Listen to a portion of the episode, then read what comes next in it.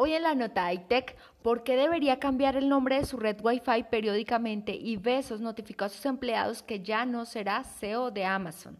Por un lado, su enrutador es la entrada y llave para conectar sus diferentes dispositivos a Internet en su hogar, por lo que si alguien descubre su contraseña puede conectarse sin ninguna red y aprovecharse de su conexión. Por esta razón, algunos expertos recomiendan cambiar el nombre y la contraseña de su red Wi-Fi periódicamente y no quedarse únicamente con las configuraciones por defecto.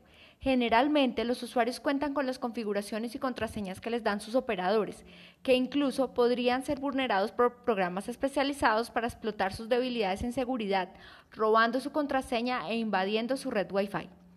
Por otro lado, Jeff Bezos, fundador de la exitosa compañía de comercio electrónico Amazon, notificó este martes que este año dejará de ser el CEO de la empresa.